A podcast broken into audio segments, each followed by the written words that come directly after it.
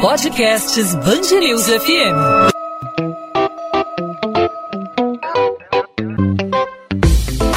Dois às 20, com Maurício Bastos e Luana Bernardes. Roberto Burle Marx, a gente sabe, é um paisagista brasileiro muito respeitado no mundo inteiro. O sítio Burle Marx, em Barra de Guaratiba, na zona oeste do Rio, se torna patrimônio da Organização das Nações Unidas. A chancela foi dada nesta terça-feira durante uma reunião do Comitê da Unesco na China. O Jardim Tropical Moderno tem 407 mil metros quadrados de área. O local abriga uma coleção com mais de 3.500 espécies de plantas tropicais e subtropicais. O Brasil agora tem 23 bens inscritos na lista do patrimônio mundial. E para entender o que isso significa, é, o sítio Burle Marx se tornando aí patrimônio mundial da Unesco, a Gabriela Morgado conversou hoje com a diretora do espaço, Cláudia Storino, e a gente escuta esse bate-papo a partir de agora. E a gente fala agora com a diretora do sítio Burner Marx, a Cláudia Storino. Oi, Cláudia, tudo bem? Oi, Gabriela, tudo bem? Então, eu queria começar falando sobre a importância do sítio, né? Ele recebeu agora esse título de patrimônio mundial. E qual é a importância desse título para vocês, para o sítio? Esse título é muito importante porque ele é um reconhecimento em nível mundial do valor deste bem cultural, né? do sítio como um bem cultural sob o critério da Unesco, é um bem cultural que tem um valor universal excepcional. Esse é o critério que a Unesco é, usa para definir os bens que serão inscritos na lista do patrimônio mundial. É um reconhecimento, é uma chancela muito importante, ou seja, seria o mais alto nível de patrimônio cultural que existe. E o que, que torna né, o sítio um patrimônio cultural? O sítio é, em primeiro lugar, ele é um maior registro de memória da obra, da vida do Roberto Burle Marx, que foi um grande artista, foi o paisagista, um dos mais importantes paisagistas do século XX, e também foi um artista, que ele produziu obras de arte em vários meios, e uma pessoa que produziu uma diferença no campo cultural, no Brasil e no mundo. E o sítio é o lugar que abriga e que oferece ao público o conhecimento desse patrimônio todo, da, da própria residência do Burle Marx, da coleção botânica, que é muito importante, e dos seus jardins e toda essa ambiência do sítio. O sítio, então, é o local, vamos dizer, com a maior memória do Roberto Burle Marx, né? Sim, é, é, um, é um, como a gente considera que seja uma instituição, um registro de memória, uma instituição que trabalha com a obra do Roberto Burle Marx e é principalmente o lugar aonde ele reuniu a coleção botânica e realizou as experiências é, científicas e técnicas e estéticas que viabilizaram o desenvolvimento do tipo de paisagismo que ele propôs. E foi um tipo novo, uma nova espécie de jardim que ficou conhecida como Jardim Tropical Moderno, que é um jardim onde a flora tropical é usada. E também é um jardim que é produzido numa perspectiva artística. E tem uma, uma grande potência artística, né, no uso das cores, das formas, das texturas. E esse tipo de jardim, que foi criado por Roberto Burlemar, ele impactou o paisagismo em todo o mundo. Esse é o motivo fundamental da inscrição na lista do Patrimônio Mundial. E aí, já que você falou de inscrição, eu queria saber também como foi o processo de indicação do sítio para Patrimônio Mundial. O sítio foi inscrito numa lista que se chama lista indicativa, que é a lista dos candidatos. Ele foi aceito pela Unesco como candidato em 2015. E aí, a partir de finais de 2015 e 2016, nós começamos esse processo de candidatura, que envolveu uma série de parceiros, envolveu outras instituições, envolveu vários profissionais especialistas que nos deram apoio, que contribuíram. Então, esse processo foi um processo bem longo, muito técnico, porque precisa seguir critérios técnicos bastante específicos que a Unesco determina. E também foi um, foi um grande prazer para nós, porque nos demandou uma série de estudos, viabilizou que nós pudéssemos nos deter sobre vários aspectos específicos do sítio. E isso contribuiu para aumentar, para aperfeiçoar o nosso próprio conhecimento sobre o sítio e para poder, em seguida, difundir esse conhecimento produzido, né, compartilhar com a sociedade. E qual a história do sítio, né? Como é que começou a criação dele? O Roberto Burlemar começou a adquirir os terrenos do sítio em 1949. Ele foi comprado em etapas, mas a primeira parte, o primeiro terreno foi comprado em 1949, com o objetivo de instalar a coleção botânica, que o Roberto Burlemar já vinha desenvolvendo ao longo da vida, há muitos anos.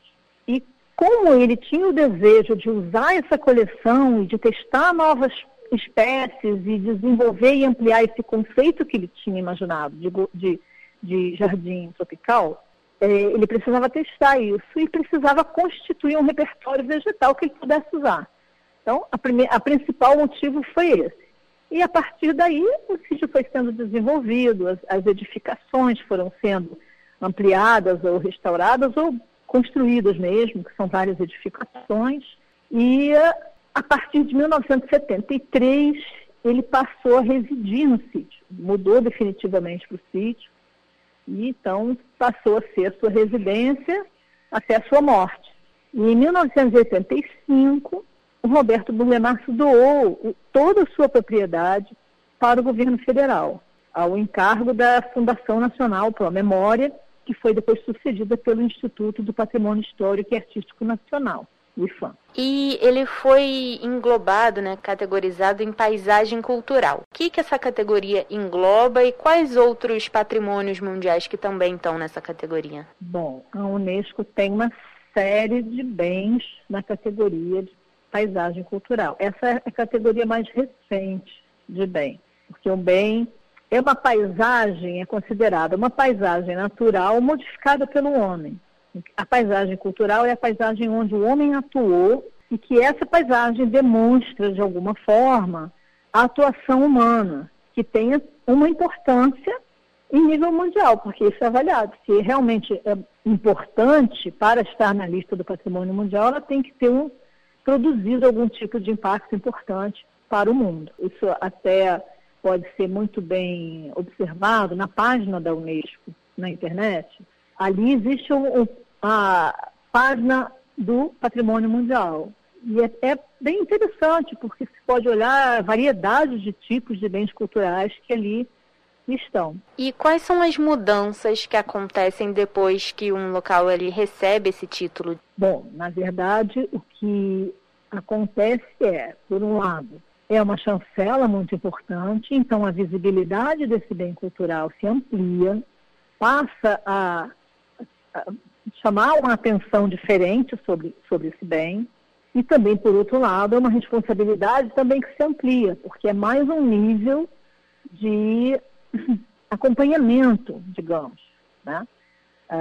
é mais um nível de proteção, de preservação que precisa ser atendido. Então, a, a conservação e a preservação e a difusão à sociedade desse bem cultural passam a ser uma, uma obrigação nossa num nível maior.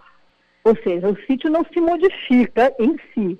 Na verdade, a ideia é o contrário, né? Ele não se modificar, mas sim preservar aqueles aspectos do sítio que foram considerados importantes para esse valor universal excepcional.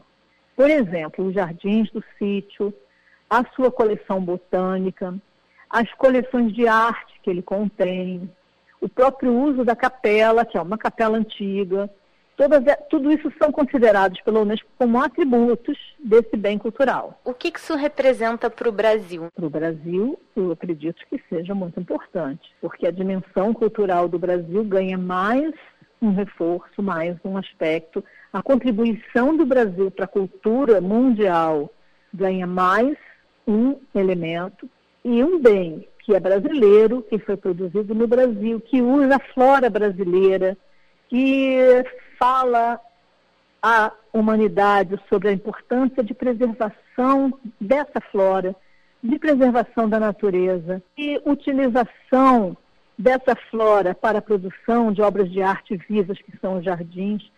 Tudo isso tem uma dimensão muito especial especialmente quando ela é alçada ao nível de patrimônio mundial. Cláudia, muito obrigada por falar aqui com a gente. Agradeço a participação aqui no podcast. Obrigada. De nada, eu que agradeço, agradeço a divulgação. Acho que é importante, sim, que as pessoas conheçam e venham e visitem também, porque nada como, como estar no sítio e vivenciar essa beleza toda.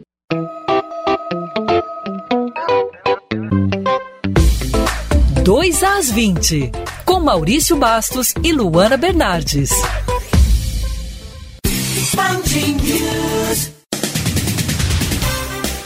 Prefeitura do Rio retoma nesta quarta-feira o calendário de vacinação contra a Covid-19. Os adultos com 34 anos vão ser vacinados com a primeira dose na capital fluminense.